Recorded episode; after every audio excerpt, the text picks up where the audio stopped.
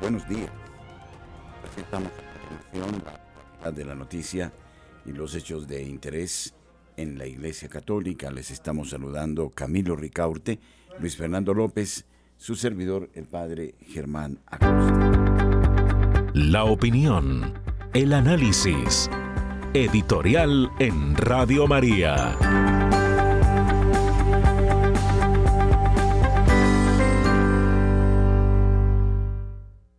No podemos escapar de este planeta que hace su rotación en 24 horas y su traslación en torno al Sol en 365 días.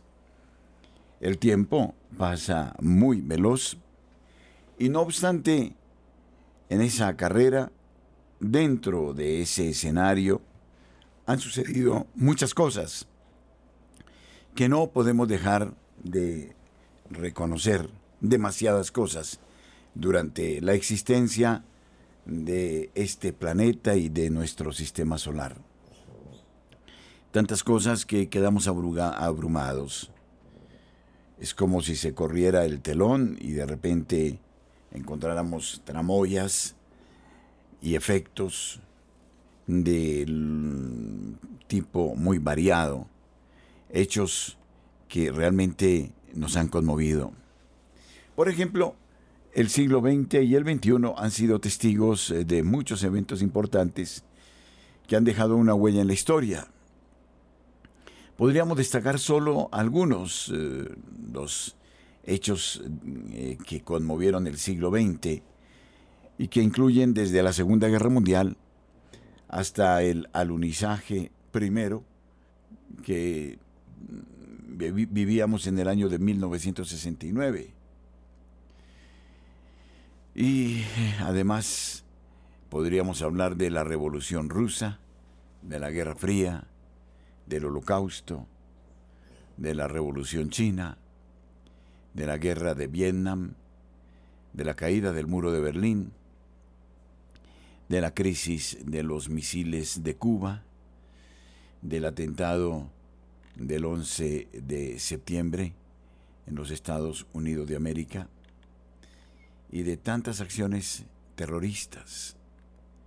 Y hoy oímos hablar de la guerra de Ucrania, de la inflación global, del clima extremo, de grandes avances científicos, de el surgir de grandes deportistas y al mismo tiempo de la caída de otros, el escenario de la moda, del espectáculo, los ídolos que crea el mundo y tantas otras noticias. Son los hechos como cascada que nos cae y porque nos cae y nos cae permanentemente pues eh, surge que el acontecimiento como que nos acostumbra incluso a perder el eh, sentido de la vida y como que corremos en un frenesí que eh, nos invita a escapar y a escapar y a tratar de olvidar esas huellas de las que no nos podremos desprender. Y la ciencia nos habla también de grandes descubrimientos y al mismo tiempo de grandes frustraciones, como las que acabamos de vivir en esta temporada del COVID-19. Por ejemplo, las revistas científicas están publicando también listas de avances científicos importantes que no podemos dejar de desconocer y que en algún modo han mejorado la calidad de vida de muchos. Sí, porque vivimos en el siglo XXI y en el siglo XXI disfrutamos de otras circunstancias que no tuvieron en el siglo XVIII o en los anteriores siglos para hacer la vida más cómoda. Por ejemplo, se habla de la predicción de la estructura de las proteínas mediante la inteligencia artificial. Los científicos están usando un algoritmo de inteligencia artificial llamado AlphaFold para predecir la estructura tridimensional de las proteínas. Este sería un gran avance en la investigación de las proteínas, que son los ladrillos fundamentales de la vida. Y también comienzan a aparecer nuevos fármacos contra la COVID-19. Eso dicen, habrá que estudiarlos y conocerlos más a fondo. Los antivirales como PF07321332 de Pfizer y Molnupiravir de Merck, que demuestran ser efectivos para prevenir los síntomas y la muerte si se toman en una fase temprana de la infección. Luego, se habla de las medidas del MON que desafían el modelo estándar de la física. Los científicos han descubierto que los muones, una partícula subatómica, se comportan de manera diferente a lo que se esperaba según el modelo estándar de la física. Se habla de aplicaciones in vivo de CRISPR. Los científicos utilizan la tecnología CRISPR para editar el ADN de células vivas en el cuerpo humano, lo que podría tener aplicaciones en el tratamiento de enfermedades genéticas. Este sería un descubrimiento fascinante, sobre todo para palear y detener enfermedades como el cáncer. Los científicos han logrado extraer ADN humano, lo que podría ayudar a comprender mejor la evolución humana. Estos los adelantos y nos podríamos preguntar y cuáles han sido las mayores frustraciones eh, de este tiempo. Y a pesar de los desarrollos no hemos logrado convivir juntos y convivir en paz. Y por eso mismo eh, a pesar de eso no salimos del egoísmo así eh, la frustración se produce como una emoción que nos ataca y que nos eh, deprime, porque tenemos demasiadas cosas, somos más débiles y no somos capaces eh, ni siquiera de pedir ayuda y caemos en la tristeza y en la muerte. Nos falta control sobre las situaciones, como lo vimos también en la pandemia. No hemos aprendido a tolerar la frustración y por eso nos quedamos en etapas muy incipientes de desarrollo desde el punto de vista de la psicología, del carácter, del comportamiento. Bueno, son estas las notas de la época de las pastillas, de los antibióticos, de la comunicación global, de tantas sensaciones, donde, como diría Víctor Frank, a pesar de eso, no logramos encontrar el sentido de la vida. Y porque necesitamos también una cierta presión para superarnos y para eh, experimentar la alegría de nobles ideales, entonces caemos ahí como en el marasmo, en la tristeza infinita, en la soledad.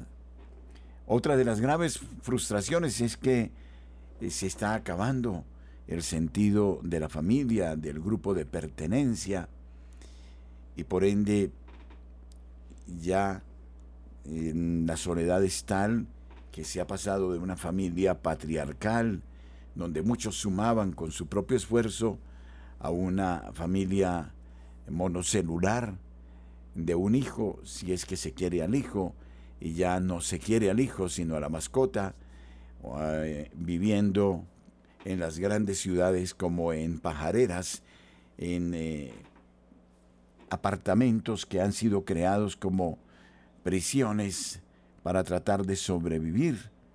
Una vida con rutinas eh, muy áridas, donde se trata de salir a la ventana del mundo a través de la televisión, de la internet y de muchas cosas que nos van creando modelos que se constituyen como en abrevaderos donde nos encerramos y donde no hacemos otra cosa que ver pasar los días esperando la muerte en un mundo en el que permanentemente hay que pagar los servicios, el agua, la luz, el teléfono, los impuestos, y donde al no haber una visión que vaya más allá del tiempo, de nuestro origen y de nuestro destino, todo se vuelve náusea y será necesario escapar por algún lado, en el licor, en el sexo sin sentido, en las drogas, en la violencia.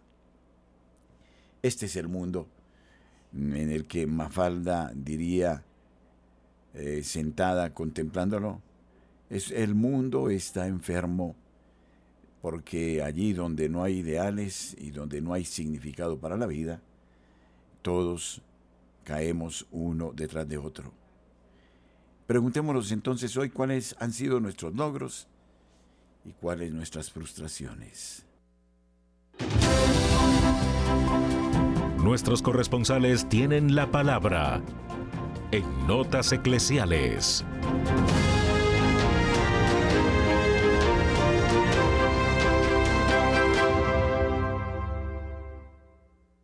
Desde la ciudad de Barranquilla informa Julio Giraldo. Buenos días.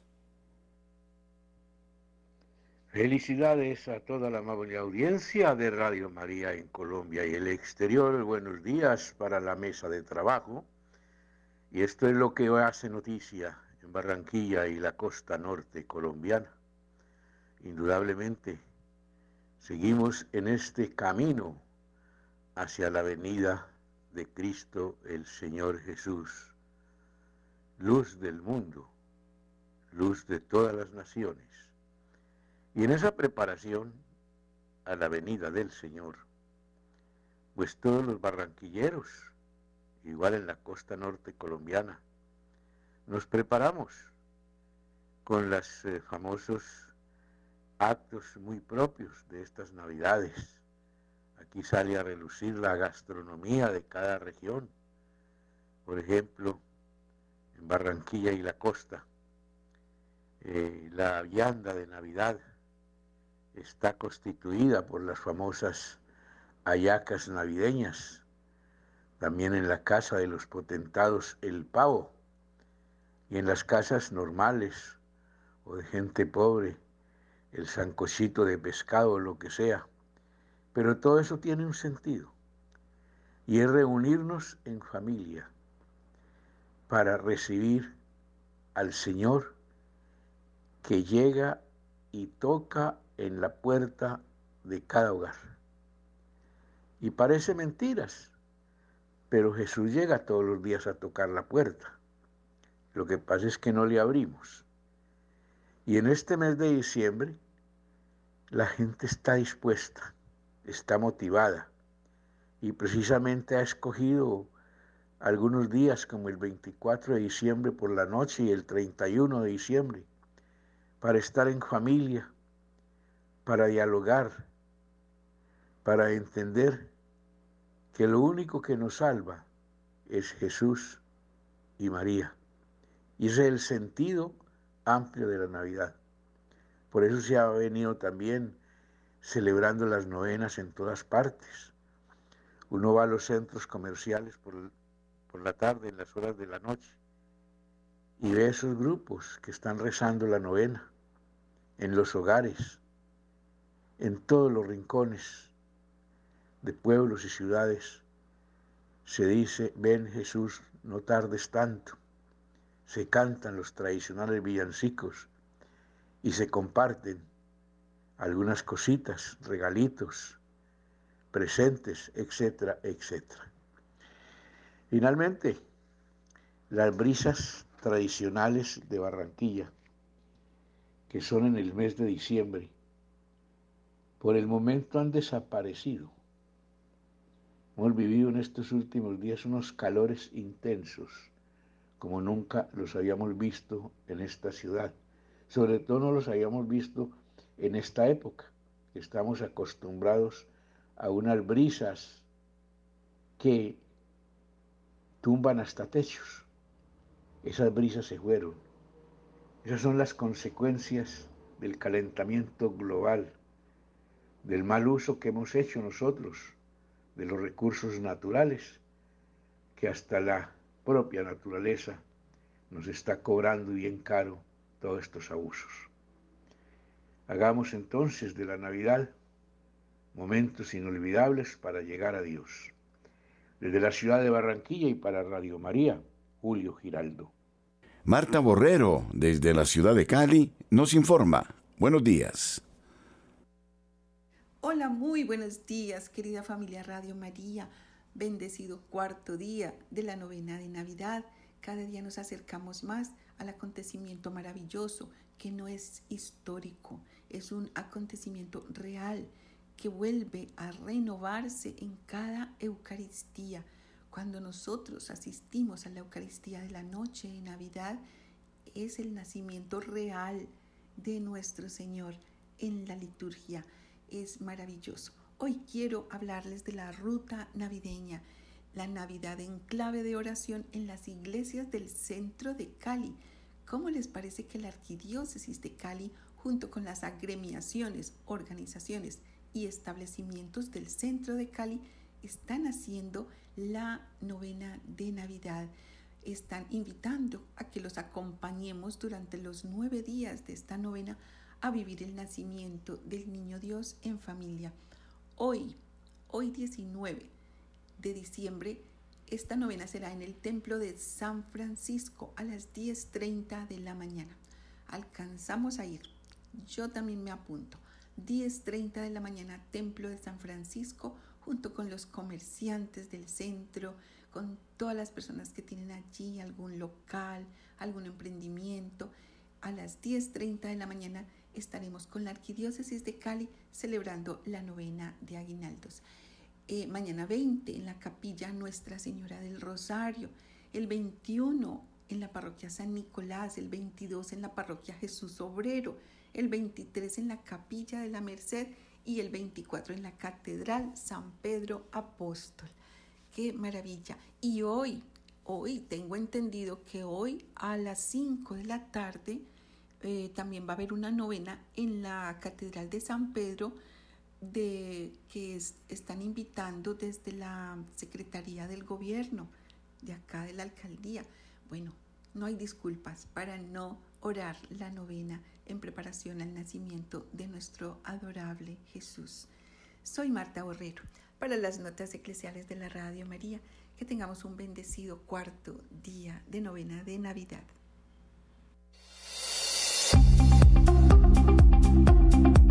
En el satélite Radio María, en Colombia, la gracia de una presencia.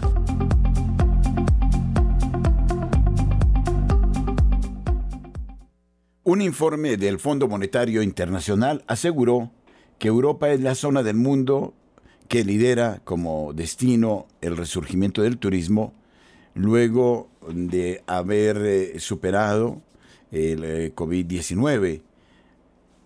Un informe que da eh, cuenta de que la primera industria en tener los confinamientos más estrictos y duraderos, Europa, además, se convirtió en la primera región en volver a los niveles previos a la pandemia en abril-mayo de 2022 y Estados Unidos casi se acercó a esta marca en julio de ese mismo año.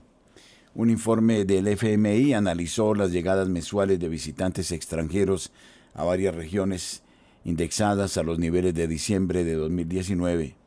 En el informe las cifras inferiores a 100 significan que hubo menos llegadas de extranjeros que en diciembre de 2019 y viceversa. En Europa en 2019 la frecuencia de llegadas mensuales estaban en 100. En, eh, eh, diciembre de 2020 la cifra llegó a 13,7, pasando del diciembre de 2021 en 50,1 a diciembre de 2022 en 97.1 y en abril de este año cerró en 121,8. Estados Unidos tuvo un crecimiento similar, pero no del mismo ritmo europeo. En diciembre de 2020, la frecuencia de los visitantes hacia el territorio estadounidense fue de 15,9 en diciembre de 2021 llegó a 46,9, en 2022 subió a 97,1 y en abril cerró en 97,8. El número de pasajeros transportados en octubre en Latinoamérica y el Caribe creció 4.1% frente a octubre de 2022 y 1.4% en octubre de 2019. Concretamente, 35.5 millones de pasajeros volaron en la región, con un alza del 3% en comparación con el mes inmediatamente anterior. El tráfico doméstico aumentó 0.2%, respecto a 2022, mientras que el tráfico internacional creció en un 10%. Según los datos del reporte tráfico elaborado por la Asociación Latinoamericana y del Caribe de Transporte Aéreo Alta entre enero y octubre de 2023, 371.8 millones de pasajeros viajaron desde Asia y en la región 14.3% eh, más en comparación con 2022, 3.4% más que en 2019. Una de las tendencias que, según el turismo internacional, atribuye a la reactivación es el salto del comercio en el mercado latinoamericano. Una de las empresas que ha liderado la puesta en marcha de aplicaciones móviles enfocadas en el turismo es Despegar. Desde hace varios años decidimos convertirnos en Mobile First al entender que el mercado se movía hacia el predominio de los eh, dispositivos móviles para uso transaccional, comenta eh, Inés Horstadeter, country y manager de Despegar Colombia, Perú y Ecuador. En lo que respecta a octubre, por primera vez Brasil y Chile superaron sus niveles de tráfico internacional de 2019 en un 2.3% y 3% respectivamente. Colombia, por su parte, mostró un incremento del 26% en pasajeros internacionales en comparación con 2022. Este crecimiento fue resultado del aumento en número de vuelos operados en rutas como Bogotá-Guayaquil, eh, un 68% más en relación a 2022, Bogotá-Orlando un 74% más y Fort Lauderdale Medellín un 89%, con incrementos importantes en la oferta en vuelos hacia y desde Venezuela y Guatemala, ambos con más 75% en comparación a 2019 y Ecuador en más 54% con relación al 2022.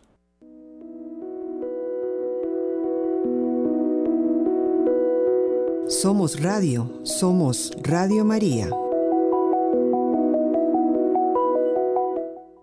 El regreso al gobierno del ex embajador Armando Benedetti es casi inminente.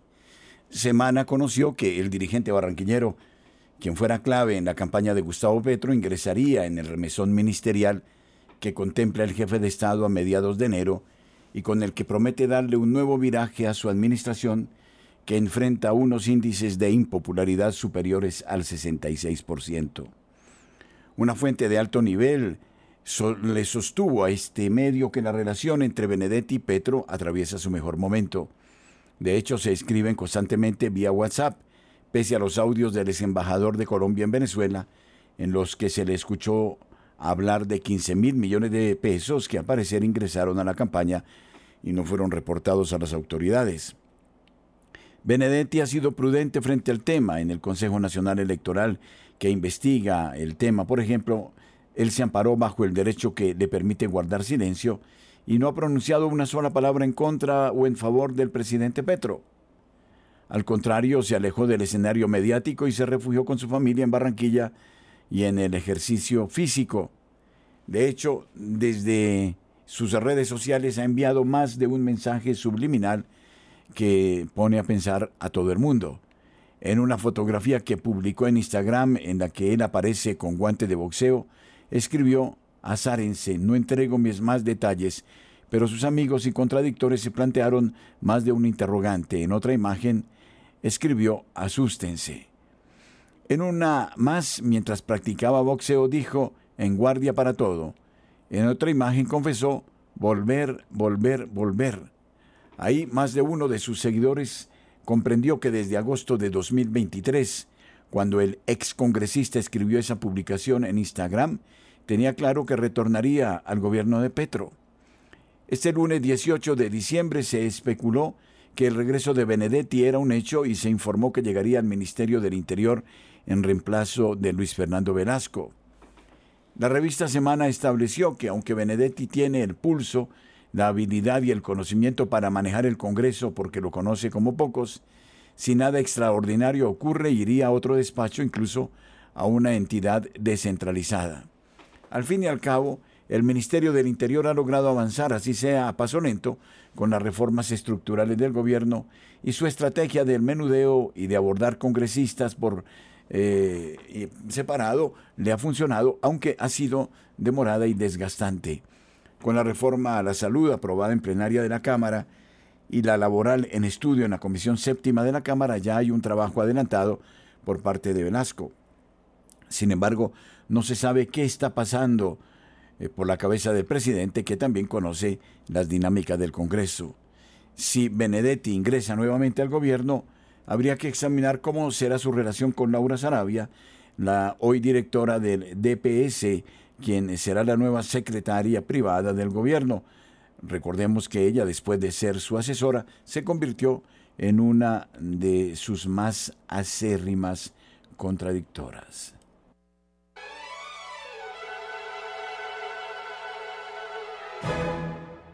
Llévate la señal Radio María. Descarga gratis la aplicación para iPhone y Android.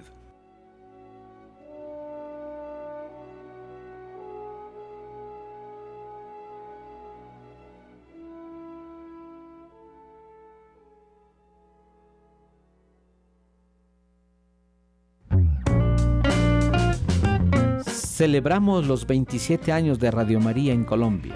Les presentamos a todos ustedes la nueva Agenda 2024 conmemorativa a San José. Es un regalo que todos debemos tener. Ofrécela a tus hermanos, a tus amigos, por Navidad o por Año Nuevo.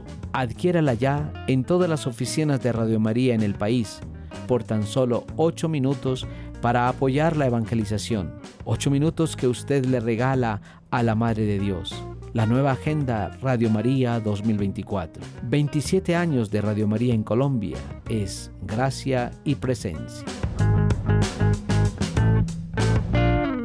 La economía colombiana en el mes de octubre registró una inesperada caída del 0.4%, completando así tres meses consecutivos de descenso. Los analistas esperaban una variación positiva de 0.3%, pero el resultado divulgado este 18 de diciembre por el DANE es desalentador y preocupante, según la Federación Nacional de Comerciantes Penalco. Sabíamos que octubre había sido el peor mes para el comercio en este año, pero este mal resultado se transmitió a la economía en su conjunto, hay un enfriamiento general de las actividades productivas, situación que no puede seguir siendo indiferente para el gobierno nacional. Llevamos tres meses consecutivos cayendo y se asoma el fantasma de la recesión, advirtió el presidente de FENALCO, Jaime Alberto Cabal. Hacemos un llamado para que no se tomen medidas populistas ni en la decisión del salario mínimo ni en el proyecto de reforma laboral. El gobierno y los congresistas tienen que escuchar las señales de una economía que puede generar muchos problemas sociales el próximo año, agregó. De acuerdo con el DANE, el índice de seguimiento de la economía ICE en octubre disminuyó 0,4%, en septiembre un menos 0,3%, el dato se revisó a la baja al pasar de 0,1% a menos 0,3% y en agosto también fue negativo del 0,3%. Para el año corrido se registró un crecimiento o un eh, decrecimiento de un 0,9%. En octubre, las actividades secundarias que incluyen la industria y la construcción fueron las que sufrieron el mayor desplome, menos 5.2%, en tanto que las actividades terciarias, que son los servicios, cayeron 0.4%. Al considerar únicamente el clúster de comercio, transporte, alojamiento y servicios de comida, la caída en el mes de octubre alcanzó un 5.4%, explicó Cabal San Clemente. El vocero gremial insistió en la necesidad de que el gobierno diseñe y ponga en marcha un plan de choque para evitar que la economía continúe deteriorándose. Si no se procede en esta dirección, el fantasma de la recesión se podría materializar muy pronto, puntualizó.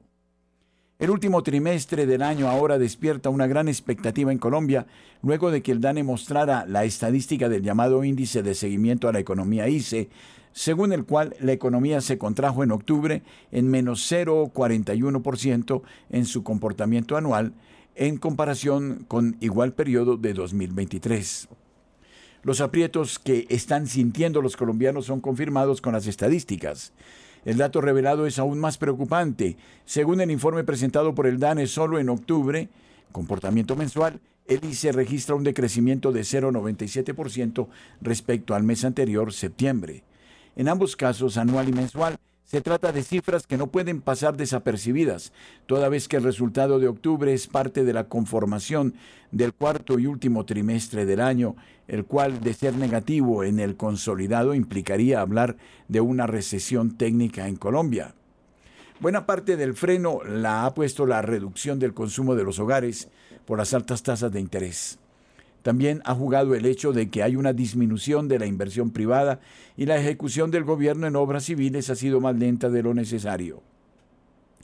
En los siguientes meses del trimestre las cosas eh, tampoco pintan tan bien. Fedesarrollo centró el, el pensamiento y destapó el índice de confianza del consumidor de noviembre, el cual registró un dato negativo de menos 20,9%, lo que representa una disminución de 6,9% frente al mes anterior.